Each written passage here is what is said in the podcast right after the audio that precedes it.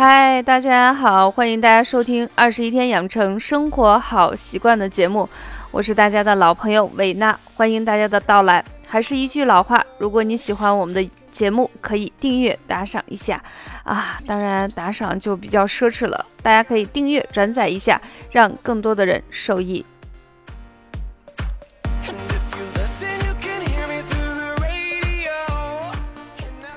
其实我一直觉得我适合去做 DJ，因为我觉得好像每次这个音乐一起来的时候啊，就是我就有兴奋点。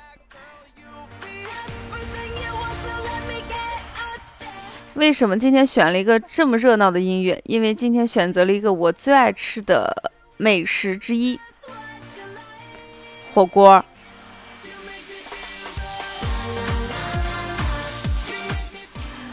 呃，为什么想聊这个话题呢？其实现在我们大家越来越注重养生这块儿。有一次呢，我去成都上课，主动要求和助教老师一起去吃火锅，要了一个微辣。其实我个人还是能吃中辣的。但是因为考虑到第二天还要上课，为了保护我的嗓子，还是悠着点儿。吃饭的时候呢，助教老师盯着我，意味深长地看了好长时间，几次欲言又止，最后实在憋得难受，就弱弱的问了一句：“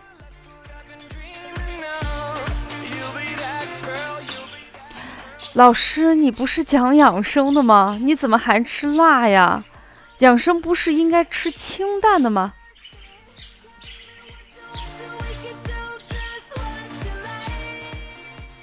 看着他那个小眼神儿，我才知道，原来大家对养生有这样多的误解呀！以为是养生就是一成不变的活受罪。呃，如果真的是那样，我们先不说失去了这个品尝美食的一个乐趣，最重要的是我们的身体也受不了呀。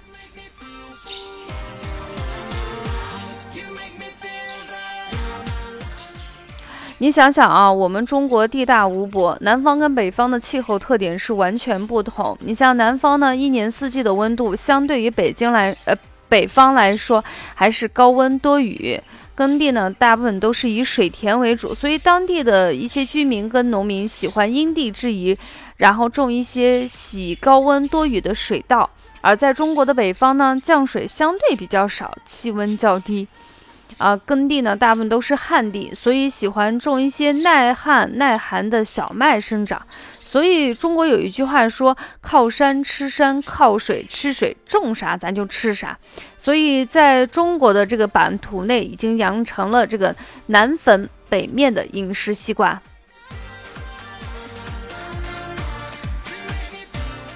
其实说白了，吃什么东西，其实不是你自己由着性子去吃。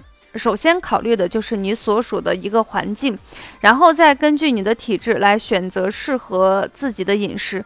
你想象一下，如果你来到四川这种盆地式的地区，本身比较潮湿，又闷又热，啊，冬天的话是那种湿冷湿冷。我经常说湿冷湿冷是特别特别难受，因为它那个湿气夹杂着寒气，就是那种透进骨髓式的寒冷。如果你再不吃点这种辛辣的火锅啊，发发湿气啊，让这个寒气啊、湿气去透一透，你这个全身的感觉就像裹了一个湿抹布一样，多难受呀！年轻的朋友可能初到这里，如果没有养成这边的饮食习惯，可能会出现一些冒痘痘。那上了年纪的人出来旅行，可能嗯觉得中老年人吃饭得悠着点儿。啊，尽可能的清淡，嗯，时间长了不吃这个东西，可能脾胃功能无法正常的运化，所以大家千万不要以后跟我说啊，养生就是清淡饮食，其实不是这样的，应该选择性的去吃。那么我们今天分享的主题就叫做吃法决定活法之辛味。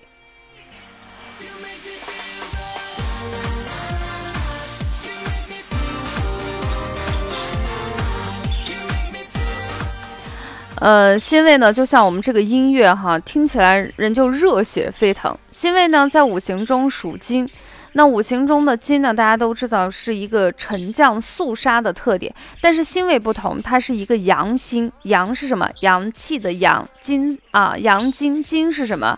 叫做金色的金。也就是说，我们的心呢，它是阳金，它不仅没有一个下降的感觉，相反，它是一个上升发散的作用。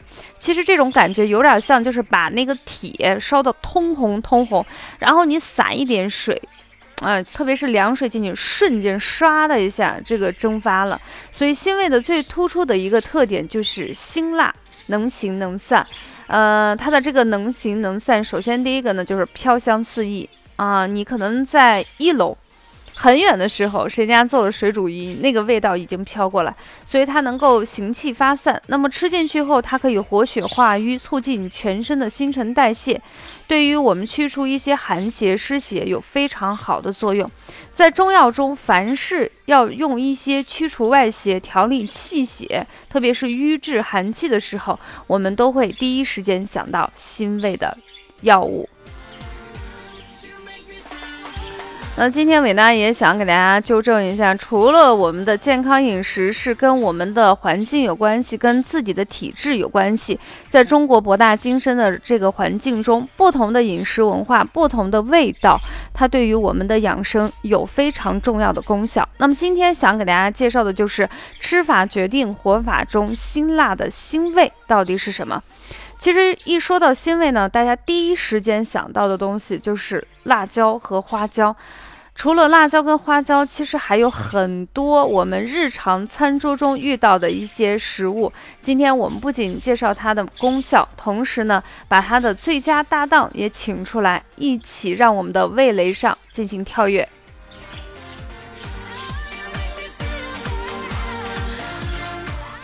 首先，第一个介绍的就是我们的生姜。生姜的那个辣味呢，它更持久、恒定，而且温和。这种呢，我就觉得是那种绣花式的，或者是说润物细无声式的辣味。就是你出尝，其实你没有觉得它跟辣椒、花椒那样，呃，特别冲。但是呢，时间久了，你回味一下，你会发现这个味道还是比较的辣的。那么这个生姜里头含有的是生生姜辣素，能够促进血液的循环，刺激胃液的分泌。啊，兴奋肠道，起到一个促进消化、健胃、增加食欲的作用。其实它的最佳搭档就是海产品，只要吃海鲜的地方，生姜是绝对不能少了。用生姜的辛辣综合海鲜中的寒凉，但是需要提醒的是，腐烂后的生姜会生成一种物质叫黄樟素，容易引起肝细胞中毒变性。所以烂的生姜你可以丢弃，或者泡到水里头，可以养成生姜花。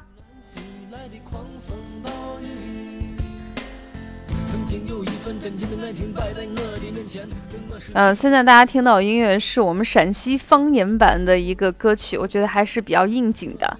那么说到这儿呢，我们就不得不说大家更熟悉的另外一个东西，就是大蒜。大蒜的主要来源呢，是我们蒜中的一个硫化物质。那么当把这个蒜剥开以后，碾碎以后，在蒜酶的作用之下啊，它就形成了这个物质，叫大蒜素。所以大蒜素呢，它可以起到一个杀菌、降血脂、抗癌，对高血糖效果非常好。但是因为它非常刺激，所以空腹的时候最好不要吃大蒜，否则引起一个胃肠黏膜的一个损害。那么对于我们陕西人来说，我们最喜欢吃的东西就是面食。那么大蒜的最佳搭配就是饺子和面。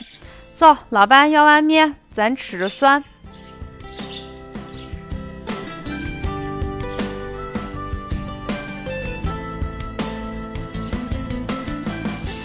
其实我上课的时候偶尔会溜一下那个不太标准的陕西方言，但是大家听着好亲切呀，所以最后在这个节目之中会给大家放一个陕西版的一个歌曲，体现一下我们陕西人的日常的一个呃生活的一个小圈子吧。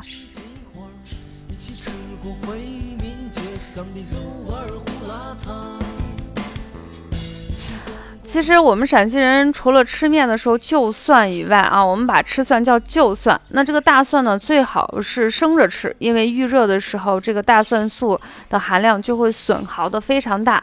你想起到的这种降血脂、抗癌啊、杀菌的作用，其实所剩无几。那么最好的方法呢，就是吃面之前把蒜剥好，从中间咬成两半儿。让它静置上个十到十五分钟。那么，不管是南方人还是北方人，更多的是北方人吃饺子的时候，我们会把蒜剁成蒜泥儿去吃。其实这个是最好的方法，它可以更利于大蒜素的一个生成。如果还嫌几万年不够遥远，那咱就不要用时间来计算。如果生前再给我。跟我们大蒜相嗯对应的还有洋葱呀、大葱呃那个洋葱、大葱这样的葱类物质，它的辣味的主要成分呢是有机硫化物，具有挥发性，所以会刺激到鼻子和眼睛。那这也是我们切洋葱的时候往往会泪如雨下的原因。那么有机硫化物溶于水，所以在切洋葱的时候，可以在刀上蘸一些水，减轻流泪的症状。那么这个有机硫化物对于抗菌、抗癌、抗炎症都有非常好的作用，同时还可以清除人体的自由基，具有抗氧化的功效。其实它的最佳搭配。就是大门儿，就是大盘鸡的搭配哦，新疆大盘鸡的搭配里头体现的特别明显。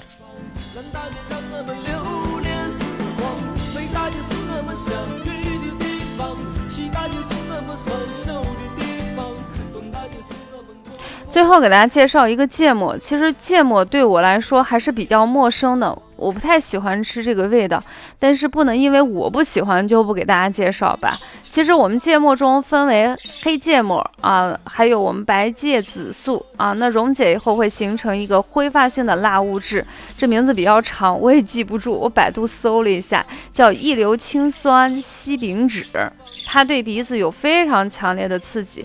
大家经常看电视或到国外去，你看韩国、日本吃一些。呃，比较生冷的东西，比如说像鲜鱼、活虾之类，都会蘸着这个芥末去吃，来综合它的寒凉之性。